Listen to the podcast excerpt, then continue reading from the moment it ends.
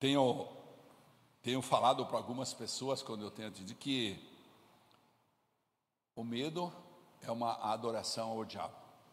E eu queria explicar isso um pouco mais profundo, e porque eu comecei a ler sobre isso. Em 1 Pedro, vai colocar ali, ó, 1 Pedro, é na nova tradução da linguagem de hoje. Tá? Peguei esse, esse texto nessa, nessa versão. 1 Pedro, capítulo 3, versículo 14, fala assim: Como vocês serão felizes se tiverem de sofrer por fazerem o que é certo? Lembra que você falou para mim hoje de manhã na caminhada, Camila? Sofrer. Camila falou que foi ontem à noite lá assistir um, um, um pastor, e ela falou: fui lá para receber uma palavra profética, para ficar cheio do Espírito. Eu queria e aí o pastor falou: se você não sofre, você não tem unção. E é mesmo. A unção é diretamente proporcional à tua capacidade de resistir ao sofrimento, a mostrar para Deus que você não se curva diante do diabo, você não adora ele com o teu medo, porque você decidiu sofrer, calado às vezes, mas vai vencer. Esse versículo não termina aí. Eu li a primeira frase dele: Como vocês serão felizes se tiverem de sofrer por fazerem o que é certo. Ele continua e fala assim: Não tenham medo de ninguém. Diga comigo, de ninguém. De ninguém. Ah, olha só, nem fiquem preocupados. Não tenham medo de ninguém, nem fiquem preocupados. Pedro aqui está fornecendo para a gente algumas maneiras através das quais nós podemos viver nesse mundo injusto que aí está. Agora mesmo, o Glauco veio para frente e me mostrou ali. Entendeu? Um negócio absurdo. Então, ele falou: Meu Deus, esse mundo é de injustiça. E é verdade. Pedro fala na parte B: Não tenha medo, não fique preocupado. Não é necessário uma linguagem aqui, uma linguagem universitária, teológica, para me explicar isso para vocês, para interpretar esse conselho de Pedro, não é verdade? Pedro aponta suas respostas comuns, né? Medo e preocupação. Ele está falando conosco de medo e preocupação. Eu, por exemplo, sofro das duas coisas. Deixa antes de eu falar, eu explicar que eu sofro desses dois males e luto contra eles, que é o medo e a preocupação. A preocupação moderada com aquilo que precisa ser feito, ela leva você a exercitar o teu raciocínio e é positivo. Mas ela exacerbada, ela faz a gente ficar até doente, quando não, paralisa completamente a gente. Então eu sofro dessas duas coisas quando eu tenho um problema que parece intransponível. Você não? Não? É. Mas observe o que diz Pedro. No primeiro caso, ele diz assim: olhe para a palavra amedronteis. Ela vem da palavra medo, que se origina no, no termo phobos. Eu fui procurar lá no, naquela Bíblia de, de númerozinho lá, cheia de número lá, entendeu? Significa phobos de onde também a gente tira o vocábulo fobia. Então, aqui, quando nós falamos em medo, nós estamos falando em fobia. Tem pessoas que têm fobia de determinadas coisas quando tem que enfrentar. Por exemplo, dá uma informação para a gente: olha, você vai ter que ir para o hospital, vai fazer uma cirurgia. Dá uma paralisada. Eu lembro quando eu tinha empresa, os caras falavam assim: entrou o fiscal da Receita Federal ali. Eu falava: pronto. Ficava branco, paralisava. Outro dia a Raquel me entregou duas intimações de imposto para pagar. Eu sentei na poltrona e falou: o que foi? Você ainda se abala com isso? Não, deixa eu sentado aqui. Não foi? então, é preciso entender que ninguém, ninguém aqui quer ser super estrela mas há uma maneira de nós vencermos isso. Ou seja, esse tipo de medo, que é fobia, ele nos enche de terror, nos faz levantar voo, fugir, nos faz nos afastar do problema. quando na realidade o Senhor nos dá o problema para nós maduramente enfrentarmos ele e crescermos. Olhar para trás e dizer, depois que eu passei aquele rio, tão, tão caudaloso e tão perigoso, passando sobre as pedras com risco de cair, eu agora posso dizer que eu estou mais preparado. Eu creio que é assim que acontece com aqueles que vão para a montanha lá, que talvez nunca se expuseram é, é, é, em caminhar tanto, em, em se submeter a situações tão inóspitas. Eu creio que, de repente, eles aprendem a lidar com aquilo. Se um dia eles tiverem que enfrentar aquilo novamente, vai ser um pouco mais fácil. Não é mais fácil quando você uma vez dá, uma, dá a primeira pancada no carro, a primeira batida, né? Eu sempre digo que três batidas é importante para a gente, é, para a gente aprender a lidar com a parte documental, etc. Para desembarcar do carro e falar, ó, oh, isso aí é só lata, agora não chamar o seguro e já sabe que vai pagar a franquia e pronto, entendeu? Então, mas esse tipo de medo que nos afasta, que nos leva à fobia, ele faz com que a gente fuja, fuja da pressão. E aí está um problema. Vamos para frente. O Pedro diz assim: não faça isso, não há motivos para fugir. Ele está dizendo aí: não há motivos para fugir. Não tente escapar da luta. Não entre em pânico. Não tente escapar e não entre em pânico. Vai pegando aí. Na segunda hipótese, a frase que ele nos diz que não precisamos ficar alarmados. A palavra alarmado em grego significa ficar agitado, inquieto, nervoso. Em casa, não fale comigo, meu Deus. Eu, não, enquanto eu não meu Deus, meu Deus, meu, você viu o que aconteceu? Você viu, você viu fulano? Você viu o que falaram na internet de mim? Você viu que... A palavra, então, a ideia de sentir uma agitação, um tumulto interno. E aí, a gente precisa ir lá para Jesus, no capítulo 14 do Evangelho de João, versículo 1, onde ele fala assim: Não se turbe o vosso coração. Eu marquei uma reunião para os próximos dias com uma pessoa e a pessoa está turbada desde, desde o dia que eu marquei. Como se eu tivesse algum poder. Entendeu?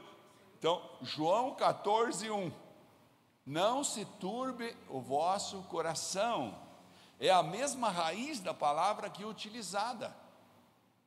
Ou seja, Jesus está usando a, a palavra, aliás, Pedro usou a palavra que Jesus deixou a raiz lá, no 14, 1 a energia e o esforço que gastamos ao nos preocuparmos nunca resolverá o problema. Pelo contrário, vai aumentar o problema, o problema vai se potencializar. Assim como o medo nos paralisa e nos impede de viver os milagres do Senhor, porque daí nós fugimos, nós não enfrentamos, ah, faz seis meses que eu estou sem dinheiro, o que é que Deus quer falar comigo? Não, eu quero que amanhã cedo Deus resolva o meu problema. Não, o que, que Deus quer falar comigo? Que como é? Quanto, a quanto anda a minha profundidade de adoração? A quanto anda a minha profundidade de quebrantamento?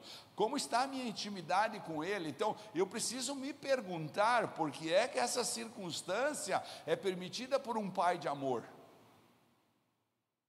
Na verdade, essa coisa de medo e preocupação costumam sempre piorar a nossa situação. Eu sei, porque eu pioro a minha situação. Piora a minha situação física, a minha situação emocional, nervoso. É, aí eu acabo desgastando com as pessoas que estão em volta de mim, que não tem nada a ver com isso. Então, acaba criando uma terrível confusão interna na gente, que pode até nos paralisar, como eu disse se permitirmos que isso vá se intensificando. Então a gente precisa identificar o problema do medo, identificar o problema da preocupação e imediatamente saber em quem nós decidimos confiar, quem nós decidimos adorar. Além do que, eu sempre digo, disse como no começo, que essa adoração, quando ela é, ela passa para o medo, ou seja, quando é uma audiência ao diabo, uma, uma, a gente está adorando Ele. Mas fácil é dizer, o medo, a preocupação é uma adoração ao diabo, que é tudo o que ele quer. O que, que o diabo quer? Que você não confie em Deus, que você não exerça a tua fé e que você continue continue lutando para que resolva com seus próprios braços, com a sua própria mente, com a sua Não, Deus te deu dons, e eu sempre digo isso, e Ele vai te dar talentos e dons para resolver. Não há nada que Deus dê para nós que não tenha um propósito que nós não possamos resolver. Muitas vezes o resolver é perder. É como, por exemplo, você comprar a paz. Você perde coisas para comprar a paz no lar. Você se preocupa com o que estão fazendo, com o que está falando, o que estão te agredindo, o que. Às vezes ficar quieto é muito mais, mais difícil, mais complexo. Mais fácil é tocar a boca. Só que isso vai, vai fazer o quê? Por quê? Porque eu quero resolver com, meu, com minha maneira, então eu vou tocar a boca no meu marido. Eu vou tocar a boca na minha esposa, vou tocar a boca nos meus filhos, meu filho vai me encher as paciências, coisa semelhante. Porque quando eu aceito o medo e a preocupação paralisante, eu estou entrando na obediência a Satanás. Ele que quer isso, ele que está propondo isso para nós, falando: não acredite nessa história de filho, não acredite que Deus te ama, que Ele te separou, não acredite que você é escolhido, que você tem a vida eterna com Ele, não, não agora você tem que resolver isso aqui, ô oh, meu, resolva isso, então você deve fazer o teu melhor, mas só o teu melhor, e deixar Deus fazer a parte dele. Isso é descansar nos braços do Senhor. Todos sabemos que a obediência é uma reverência. Obedecer é reverenciar. Se você obedece os princípios da igreja, aqui, os, os, os fundamentos aqui da igreja, se você obedece o pastor, os seus líderes, etc., você está prestando uma reverência, uma honra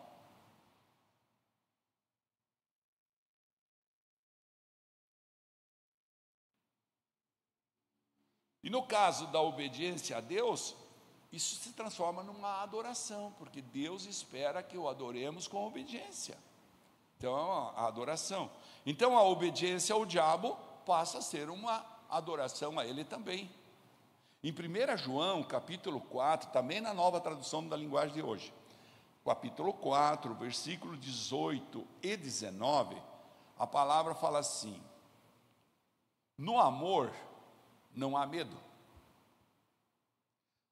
O amor que é totalmente verdadeiro, não é aquele amor que a gente fala assim, ah, eu amo Deus, não. O amor profundo em Deus é você dizer, se, se o Senhor assim quer, Senhor, eis-me aqui. Será que o Senhor, depois de me dar tudo isso, vai me tomar tudo que me deu? Eis-me aqui. Será que o Senhor, depois de, de, de me encher de misericórdia. Agora o senhor quer que eu me ajoelhe e fique quieto? Não tenho direito de falar? Não. Sei lá, né? Cada caso é um caso. Portanto, eu estou falando, o verdadeiro amor afasta o medo. Portanto, aquele que sente medo não tem no seu coração o amor totalmente verdadeiro. Porque eu me senti o próprio aqui. Porque o medo mostra que existe castigo. A Bíblia explica. O medo mostra que existe castigo. O medo, nós estamos entendendo que Papai do céu está nos, nos, nos castigando. Eu estou com medo que eu não vou fechar aquele negócio. Por quê? Se é de Deus, vai acontecer. Eu sempre, sempre eu lembro do Gamaliel, né? Ele estava lá depois que Jesus já tinha ressuscitado, subido ao céu. Então eles pegaram e prenderam Pedro e João. Aí Pedro e João milagrosamente são libertos da cadeia. Assusta todo mundo do sinédrio. E eles levam eles para o sinédrio para fazer um julgamento. E começam a dizer: não, mas se esse aí era o Messias, não era o Messias, e não sei o quê, começa a fazer acusação, está lá em Atos. O que acontece? Gamaliel toma a palavra, e ele é um deles. Toma a palavra e diz assim: irmãos, Vamos parar com isso. Se for de Deus, ninguém segura. Se não for de Deus, ninguém vai. Daí ele até exemplifica com outros caras, um cara que chamava Judas, etc., que apareceu dizendo ser o Messias, não sei o que, e desapareceu. Então deixe eles. Imediatamente depois, Pedro e João saem daí, vão até a porta do, do templo lá, né? E, e dizem para o paralítico: levanta e anda. O que, eu não, o que eu posso te dar é isso aqui. Então, se é de Deus, quando você vem orar por alguém aqui, a pessoa vai ser curada. Mas depende da fé dela. Ok, depende da fé dela. Mas e se ela está com fé? E aí é de Deus. Se é de Deus, o teu marido vai se quebrantar com a tua oração. A tua esposa vai se quebrantar com a tua oração. Eu, eu, escute, toda vez que eu venho fazer uma palavra aqui, eu quero que você entenda que Deus falou comigo que é eu que tenho que crescer nisso. Então, é fácil falar, porque eu sei que eu tenho que evoluir. Agora, o 19, ele explica tudo isso. Nós amamos porque Deus nos amou primeiro. Não tem como você entender o amor de um, do teu amor para com Deus, se primeiro você não entender que Ele te amou de uma forma sobrenatural. E aí começa todo o processo. Se você entende que Ele te ama, você começa a dizer: Eu confio. Estou 53 anos com a Raquel. Temos nossos perrengues, nossas conversas, nossas discussões até, mas eu confio nela. E eu tenho certeza que ela confia em mim. Então, por quê? Porque eu sei que ela me ama, eu sei que eu amo ela. Então, quando você ama alguém, você confia. Agora, por que, que com Deus nós não fazemos isso? Nós não entendemos que Ele primeiro nos amou, que nós éramos trapo sujo, que Ele nos lavou, como diz o Salmo 51, que Ele nos tirou desse lugar. Por que nós não entendemos isso? Então eu quero repetir o 18, põe 18 de novo lá, porque é importante. No amor não há medo, Faça um devocional em cima desse, desse, desses dois versículos. No amor não há medo, o amor que é totalmente verdadeiro. Diga comigo, amor verdadeiro. Amor. Afasta o medo. Entendeu? O amor verdadeiro. Então, nós precisamos, e não tem como entender esse amor verdadeiro se primeiro você não entender. Enquanto você não entende que Deus te ama e acabou, é, é, Deus assinou embaixo do teu livro da vida e falou: acabou. Ele, eu amo essa pessoa, esse, esse é meu filho. Ele disse para mim, como ele obedeceu a palavra, ele recebeu Jesus no seu coração, então ele te ama. E se você não entende que ele te ama, você não consegue amá-lo. Agora, se você entende que ele te ama, você não tem medo, porque continua assim: e quem tem medo não é aperfeiçoado no amor. Não termina assim? No 19. Nós amamos porque Deus nos amou primeiro. É eu que escrevi aqui então. E quem tem medo não é aperfeiçoado no amor. Enquanto você permite que o medo lhe domine, Satanás está sendo exaltado porque ele está conseguindo mostrar que ter fé em Deus não resolve. O conselho de Pedro para nós é que, mesmo sendo pressionados pelas lutas e por pessoas que tentam nos intimidar, nós podemos ter paz de espírito, porque quando vem a agressão, a gente se volta para ele e fala: Tu és o meu Senhor, é em ti que eu confio, eu sei que tu me amas.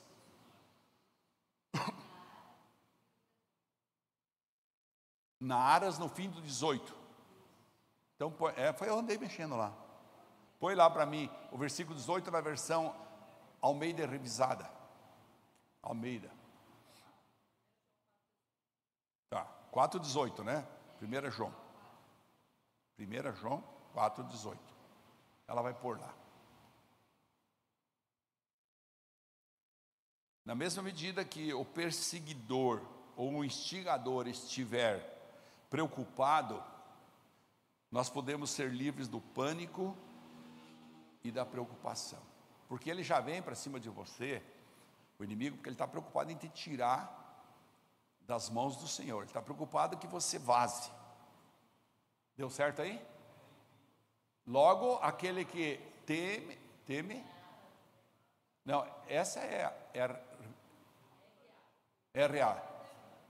Tem que ser Almeida Revista e Atualizada. É, muda essa. É a mesma coisa, né?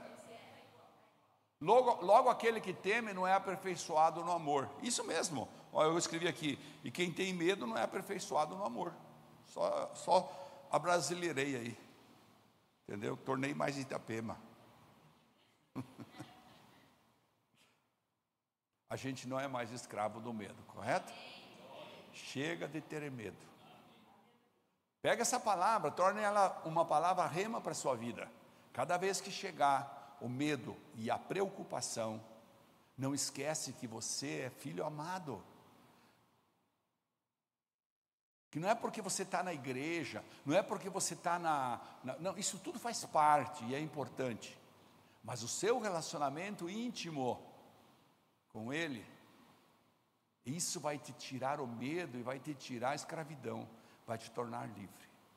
Agora, diante dessa palavra, eu quero colocar de novo aquela canção e pedir que você fique de pé. E nós vamos mais uma vez profetizar para a nossa vida. Diga para diga para o mundo espiritual. Tudo que sai da nossa boca, o mundo espiritual está ouvindo. Então diga para o mundo espiritual, repita assim comigo: Eu não sou mais escravo porque agora eu descobri que o amor lança fora todo medo. Pode pôr lá, por favor. Em nome de Jesus. Com a melodia, ele me encontrou, me cercou com uma canção que me libertou dos meus inimigos, dos meus medos me salvou. Eu não sou mais escravo do medo, sou filho de Deus. Eu não sou mais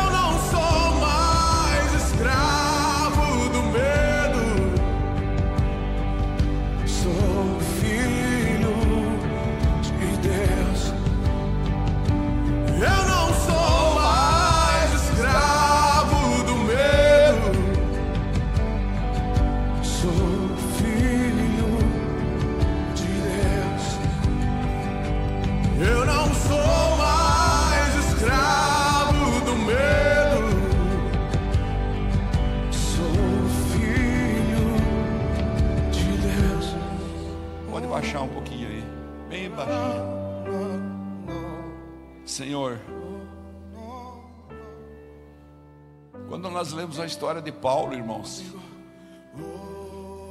nós vamos vendo que Paulo foi espancado, foi traído, naufragou, foi mordido por serpente, foi parar na prisão e da prisão escreveu cartas espetaculares. Mas sempre ele falou: a graça de Deus me atingiu, a graça de Deus me, me, me sequestrou. Papai me ama. É preciso entender isso. Deus não chamou você e eu para vivermos uma vida de abundância financeira com os pés levantados numa cadeira na praia.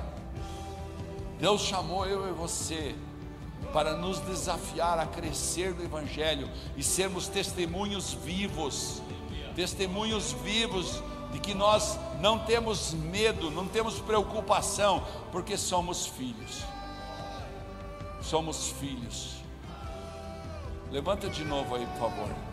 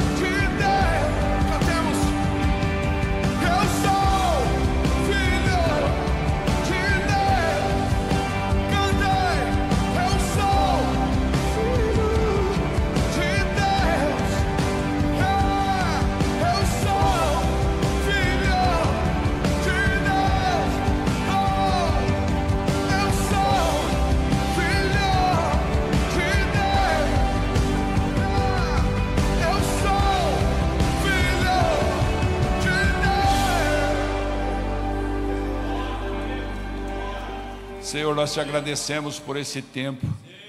Pedimos que o Senhor nos abençoe e nos dê coragem. Que nós possamos entender o teu amor. E afasta de nós todo medo, toda preocupação, toda fobia.